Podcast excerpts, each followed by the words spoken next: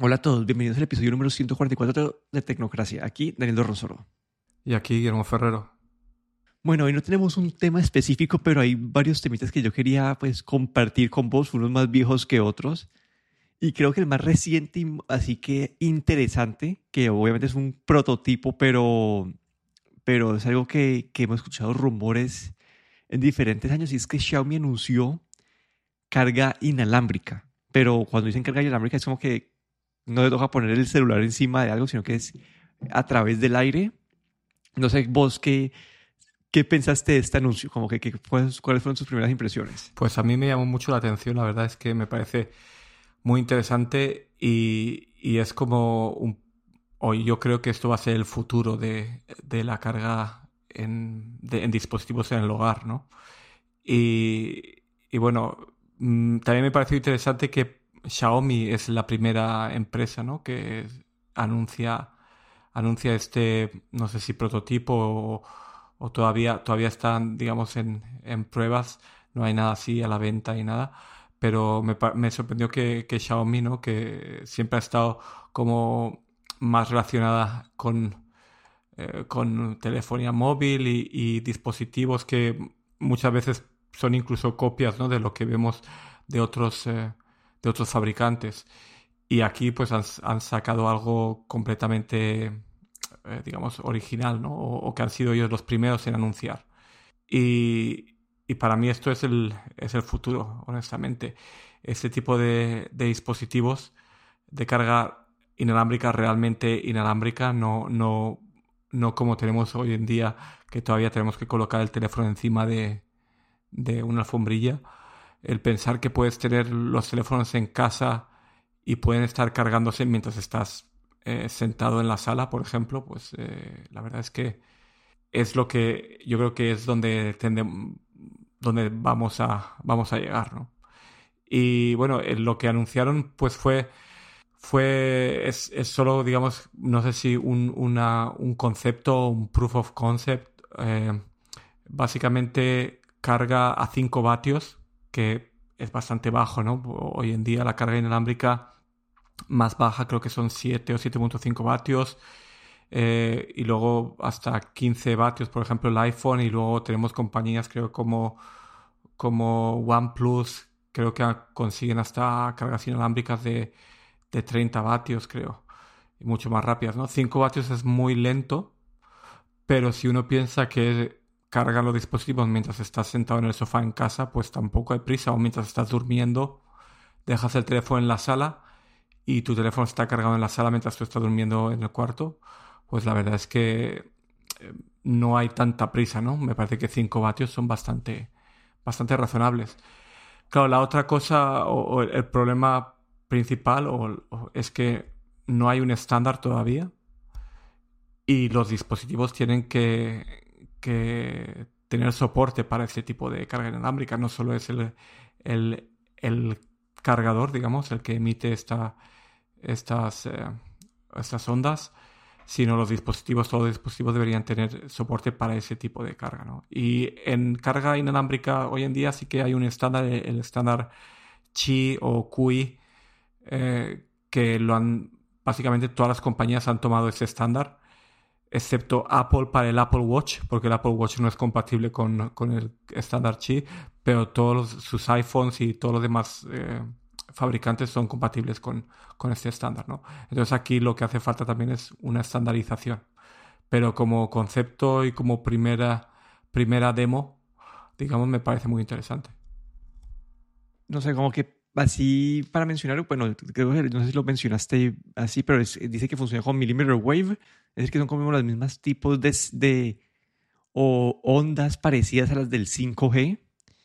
Y, y acá lo, diferente que he visto del, de, de, ese anuncio de Xiaomi es que dice que funciona hasta, hasta, como 5 metros, ¿no? Y ah, yo he visto en, los CES pasados han habido, han habido algunos productos. Hubo uno eh, que anunciaron que al principio era como que un router que ponías como en tu pared y ese te, te alimentaba eh, los dispositivos. Y ahora que han estado pues ya haciendo un poco más de desarrollo, terminado siendo inalámbrico, pero como que a, a 30 centímetros. que creo que se llamaba eh, What Up. Y después había uno de Guru, que también eh, anunciaron en sí, es del año pasado. Y también es lo mismo, ¿no? Como que es un sistema eh, que, a, través del aire, pero no sé, como que Ajá, no sé, bueno, lo que decía es que eran, eran los primeros, ya, ya, han, ya, han, habido varios. Puede que este haya sido el primero como que en salir así de una compañía grande y que puede que estén listos más para escalar esta, esta, esta solución. Pero como decís, como que al principio solo te toca esperar que los dispositivos todos tengan, estén con esta tecnología o algo que se, sea capaz de recibir esta carga inalámbrica. Probablemente al principio, si es que lanzan esto, eh, sería sus propios celulares. Pero sí, como que esto puede ser como que parte del, del futuro en donde este, este, este iPhone sin puertos que hemos pensado, que hemos discutido en episodios pasados, que pueda ser realidad, ¿no? Porque vos tenés uno, un aparato de estos como que en tu apartamento, tenés otro en la oficina, entonces como que uno no tiene que preocuparse estar cargando todo el tiempo. Y no sé, me parece como una, un, un desarrollo nuevo, como que eso puede también como si, si digamos, si esta tecnología se llega a expandir bastante, lo que, lo que me parece a mí que puede llevar es a que uno tenga, no sé, celulares con una batería de, de 1000 miliamperios horas en vez de una de 4000 o 5000 miliamperios horas, porque constantemente vas a estar cargándolo. Entonces, pues, eso puede permitir dispositivos más pequeños, más ligeros. Eso puede, como que si esta tecnología como llega a expandirse bastante y a tener buena adopción, va a permitir como que dispositivos que nunca habíamos pensado que fueran inalámbricos o, o, o formatos nuevos de dispositivos que nunca, nunca habíamos pensado. Entonces, no sé, como que esto, más que el anuncio de Xiaomi, que es como que un teaser, no se sabe si lo van a sacar, pero es más que cada vez hay más anuncios relacionados a este área y creo que poco a poco más estamos cerca de esta realidad que me parece bastante interesante. Ya si hay problemas de salud o algo así, no, no. Sí, Eso no sé si ella, no, sé cómo que, porque están, básicamente están transmitiendo algún tipo de, de electricidad o energía a, través del, del aire. En teoría son millimeter wave, que son las mismas del, como que del 5G, entonces no, no debería haber problema, pero, pero sí, como que es algo que, que también se tiene que considerar en todo esto. Sí, yo, yo creo que dos cosas muy importantes. Una es la estandarización, porque si no hay un estándar, pues va a ser, cada compañía va a tener el suyo y ahí no, no, va, no se va a llegar a nada, pero estandarizar ese tipo de carga, como ya se hizo con el Chi.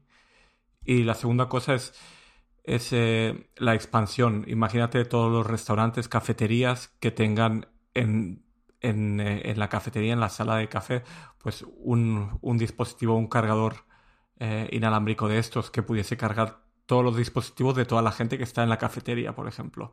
Pues, eh, eh, como dices tú, eso abriría puertas a, muchas más posibilidades, ¿no?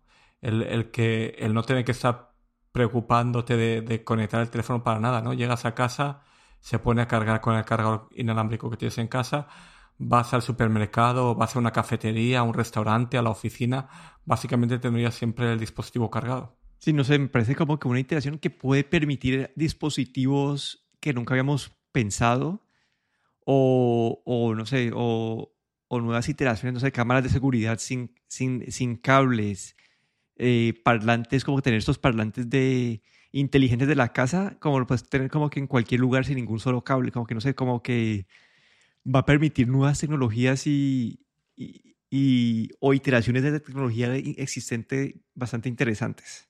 Pero bueno, es que haciendo un salto drástico de área, es un link que está ya compartido a vos hace, es un, ya es viejo, ¿no? Pero sí, hay algo que, algo que anunció Amazon llamada Amazon Sidewalk, que es una tecnología de ellos de tener esta red mesh o red tipo malla, que es básicamente que, están de, que está conectado entre todas las casas, como que, y los, los, los parlantes Eco Nuevo vienen con estos, con estos modems que, que emiten una, una, una señal de, de 900 Hz, es decir, que son estas señales que pueden viajar bastante eh, eh, en el aire, pero que no son muy, pues no, no, no, no, te dejan, no te permiten hacer cosas muy rápidas.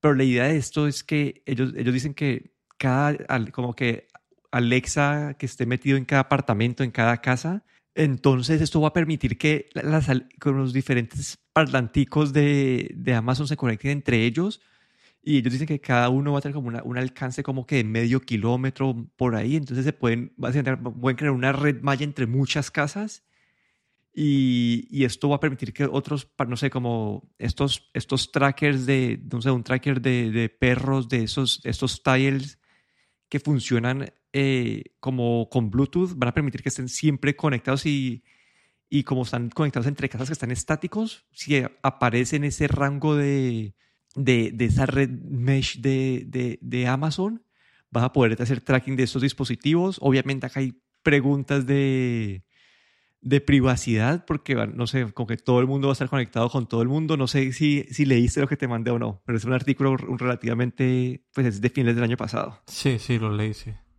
Y la verdad es que me parece muy interesante la idea de Amazon, ¿no? Básicamente el, el expandir eh, lo que sería el Internet, o, Internet of Things, o, básicamente el poder tener eh, conexiones a Internet en, en lugares así de lo más eh, en dispositivos muy pequeños y que cubran básicamente toda una ciudad. ¿no? Por ejemplo, el, el, el, ejemplo este que más común que han dado y que has mencionado es, por, por ejemplo, que un, perro tiene colgado en el collar un aparatito y tú puedes detectar dónde está el perro, eh, básicamente utilizando esta, esta red de, Amazon Sidewalk. Básicamente lo que crearía es una red inalámbrica de baja velocidad, pero con una cobertura gigante. Básicamente todo ciudades enteras.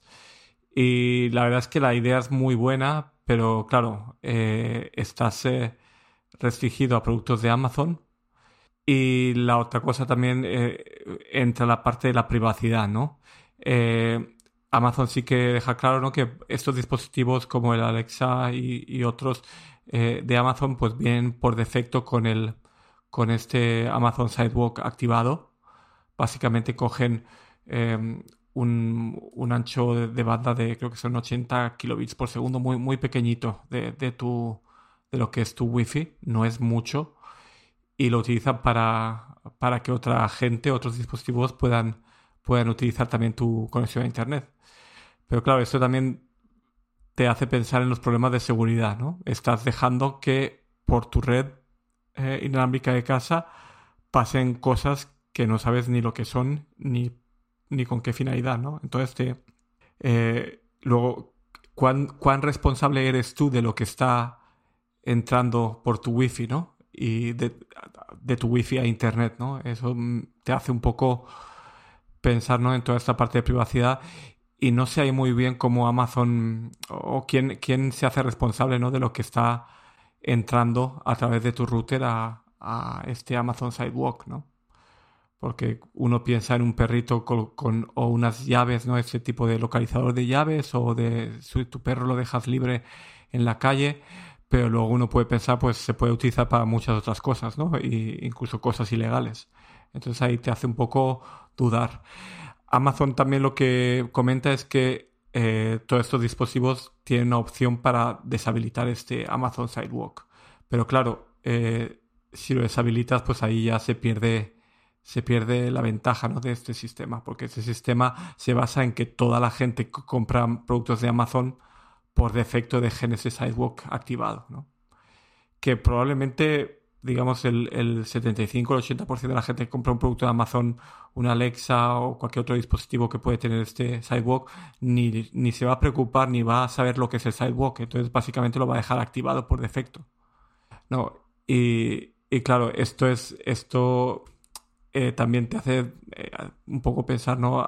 En la manera que tiene de Amazon de lanzar un servicio suyo de alguna manera sin que el usuario o, el proveedor que eres tú, que es tu wifi, no te estés ni dando cuenta.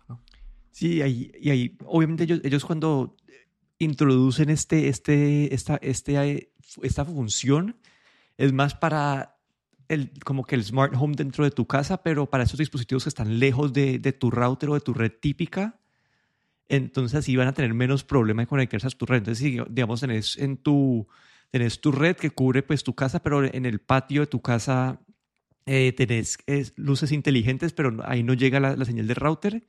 Entonces, con esta señal de que, que, viaja más lejos, van a poder estar conectadas y, y sí, pues, vas a poder utilizar estos, eh, estos, estos dispositivos en tu casa. Entonces, en ese sentido, eh, no sé, como que entiendo la, esta red como que más amplia o separada, pero la, la parte de Sidewalk como, no sé, como que me da, entiendo, me, me parece como que si todo el mundo tiene esto, me parece súper útil vos poder saber en dónde está tu dispositivo, pero también tiene como las consecuencias de, no sé, toca ver la parte de privacidad que vos puedas, no sé, como que tener como que, en, y acá me estoy trabando porque un tile hoy en día cuando vos tenés tu tile, como el tile depende que alguien esté pasando cerquita y te da la posición como estimada cuando alguien pasó cerca, cuando, cuando has puesto el, el tile en modo perdido.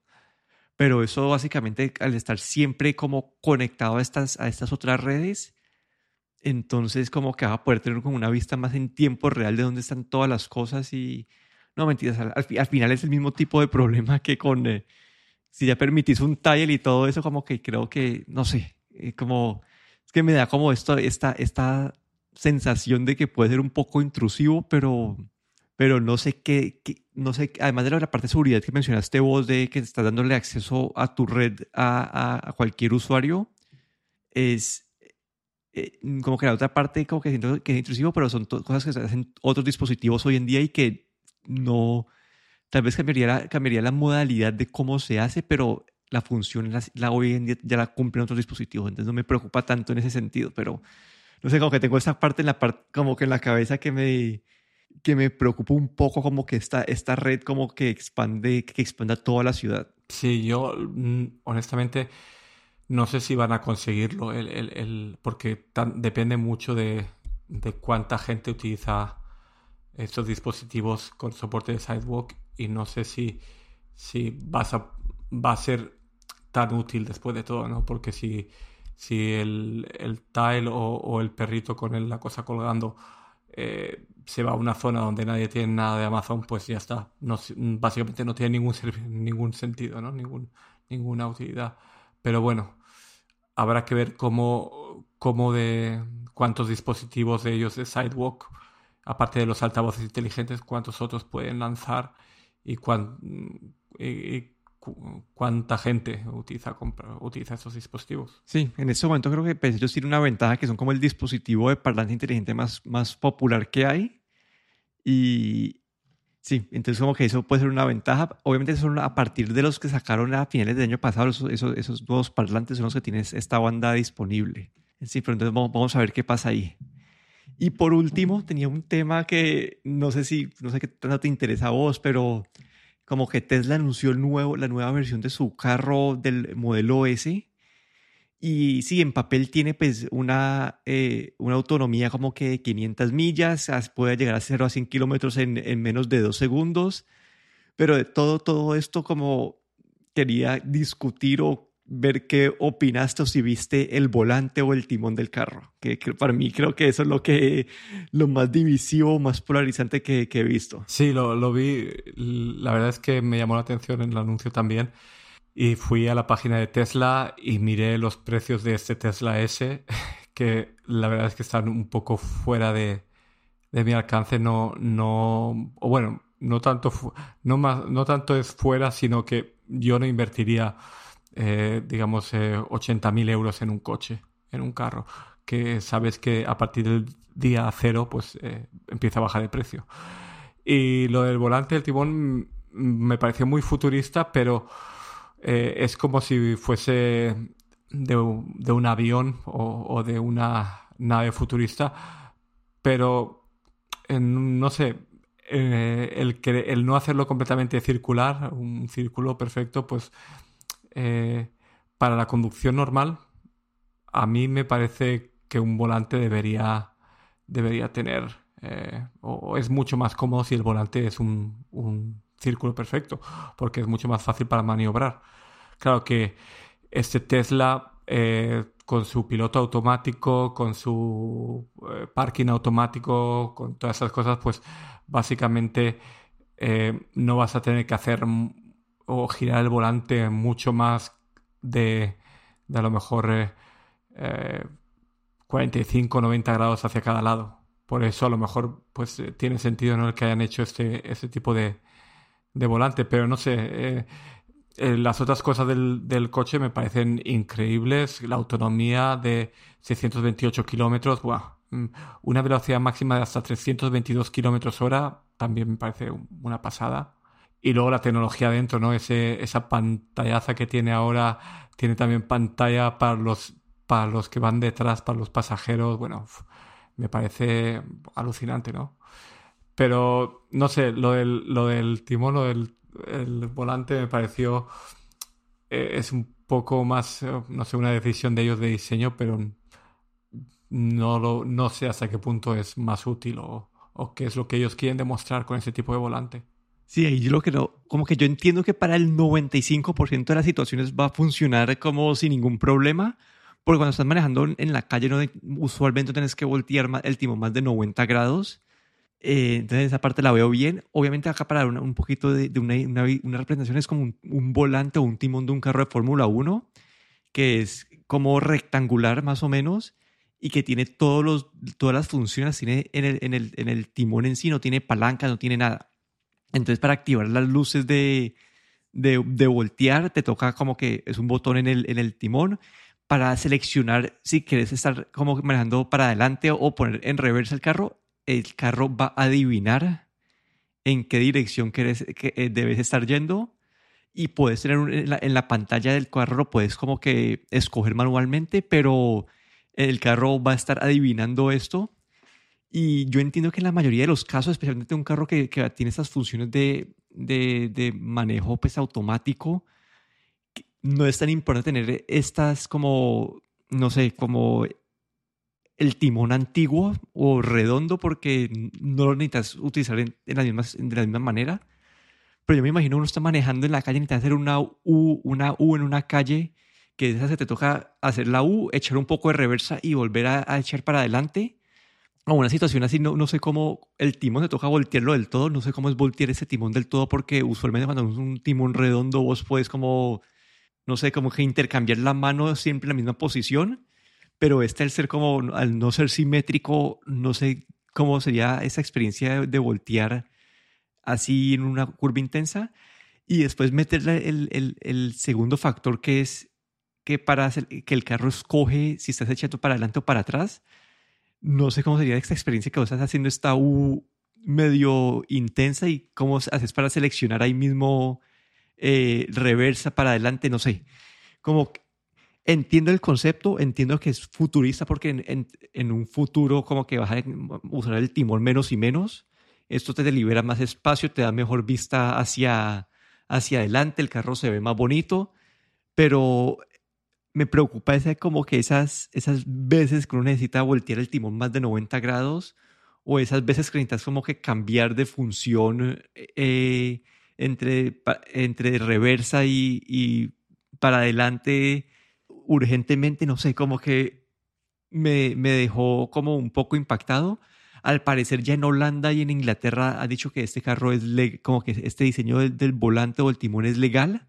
Entonces, no sé, como que yo vi esto y quedé, quedé súper dividido. Como que visualmente se ve muy chévere, pero funcionalmente en la cabeza, pues puede ser que sean como que cientos de años que llevamos eh, con, con, con, un timón redondo que sean como cientos de años de cosas que creemos que es normal y que no hemos visto de otra manera, pero me, me pareció un, diseño bastante polarizante el, el, diseño del timón de este carro. Yo creo que ahí lo que, lo, una de las cosas que has mencionado es la visibilidad. Sí, me parece que el no tener esa parte de arriba pues hace que tengas mucha mejor, no, no obstaculiza, ¿no? Porque siempre es como algo que estás viendo continuamente.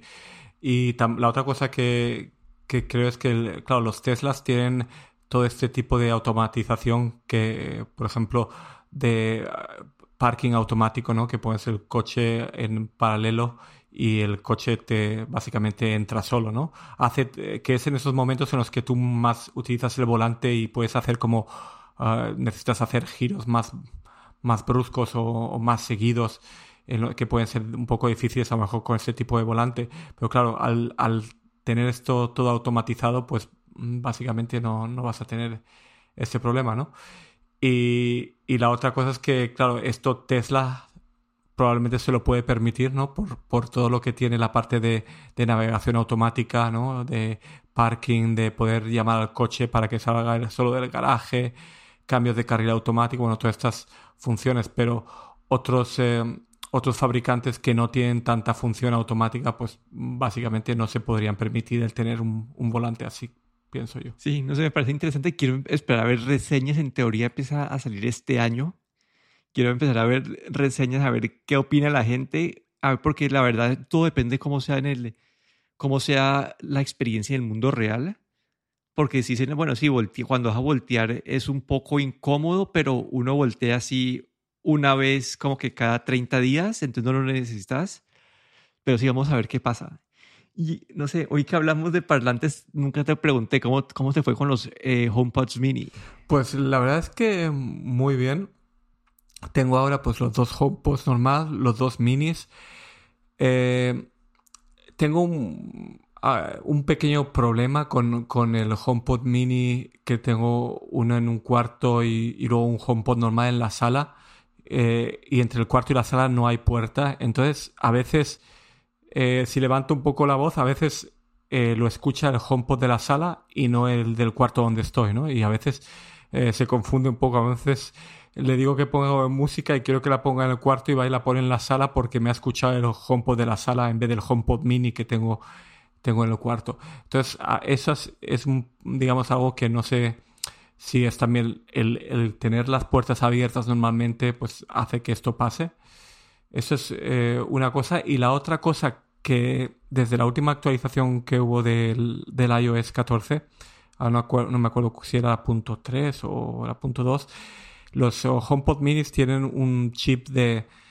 Eh, este chip de, de, de ¿cómo se llama? Ultra Wide eh, Band, creo que es, que tiene también el iPhone 13 que tengo, el iPhone 12, perdón, el 12 Pro.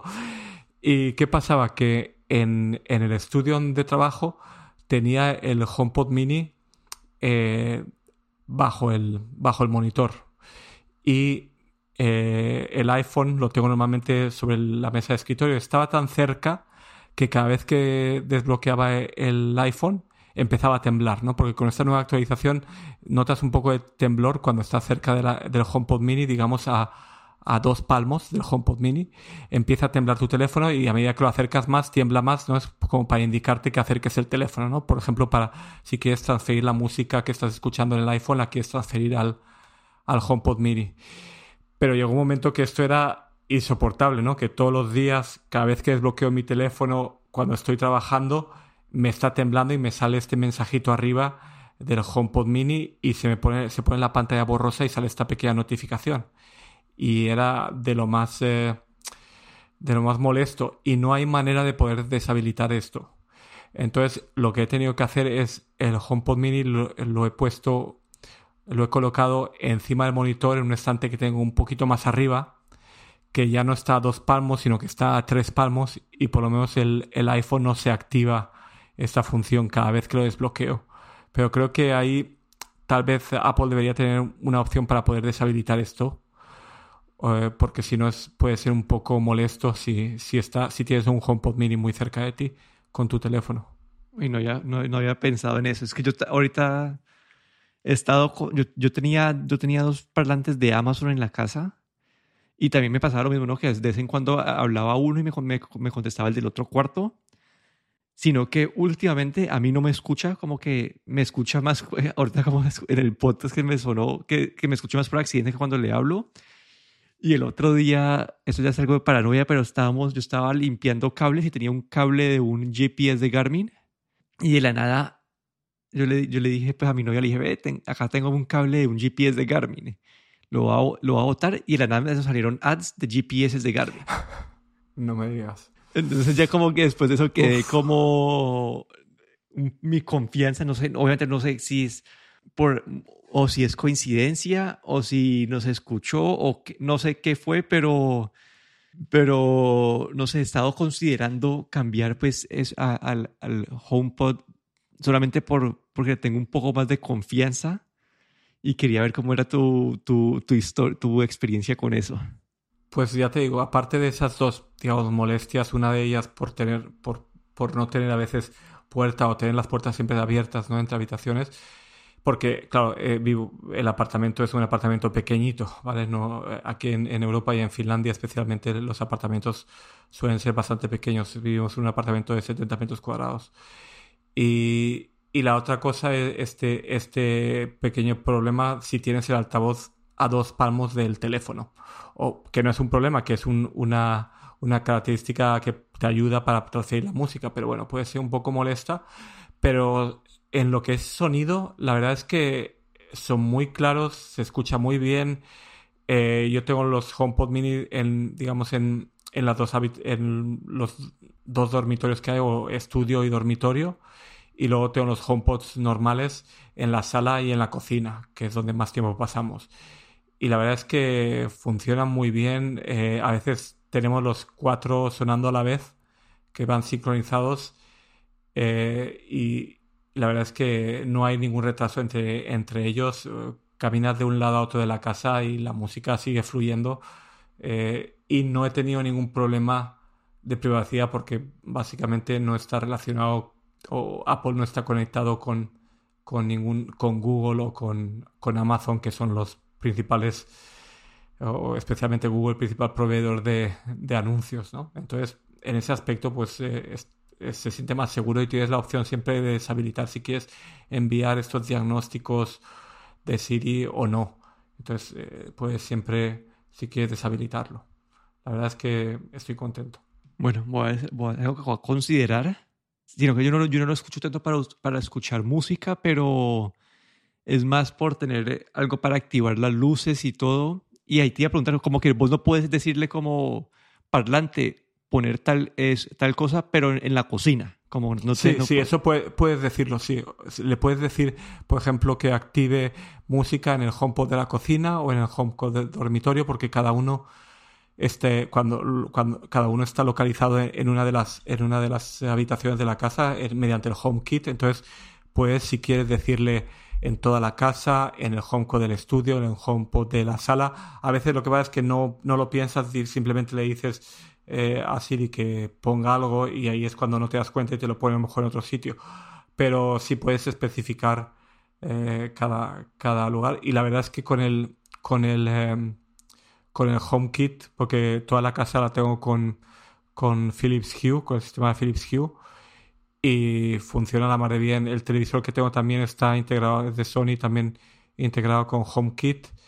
Y, y la verdad es que eh, no utilizamos ni un interruptor en la casa, todo funciona a través de, del HomeKit y, y competiciones a Siri para encender ambientes, para irse a dormir, para poner música de, de si quieres un sonido de lluvia antes de irte a dormir, luego le dices que en 30 minutos lo desactive y te duermes con el sonido de lluvia y ya se apaga automáticamente. La verdad es que, que es...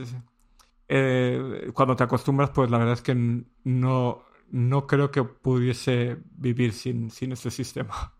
Sí, vamos a ver, yo estaba, ya, yo te digamos, tengo un, un, termostato de Nest y ya encontré una app que te deja hacer el link para usar, eh, para usar Siri para ah, modificarlo. Entonces ya yo en teoría para las funciones de la casa ya con eso podría, podría, eh, sí, cumplir todas las funciones de control que tengo. Porque ya el resto, ya las luces las uso, siempre utilizo Siri y solamente me quedaba para, para el termostato que como que el Nest no se, no, se integra, no se integra bien con el HomeKit. De hecho, no sé si conoces Homebridge, que es un software que es gratuito.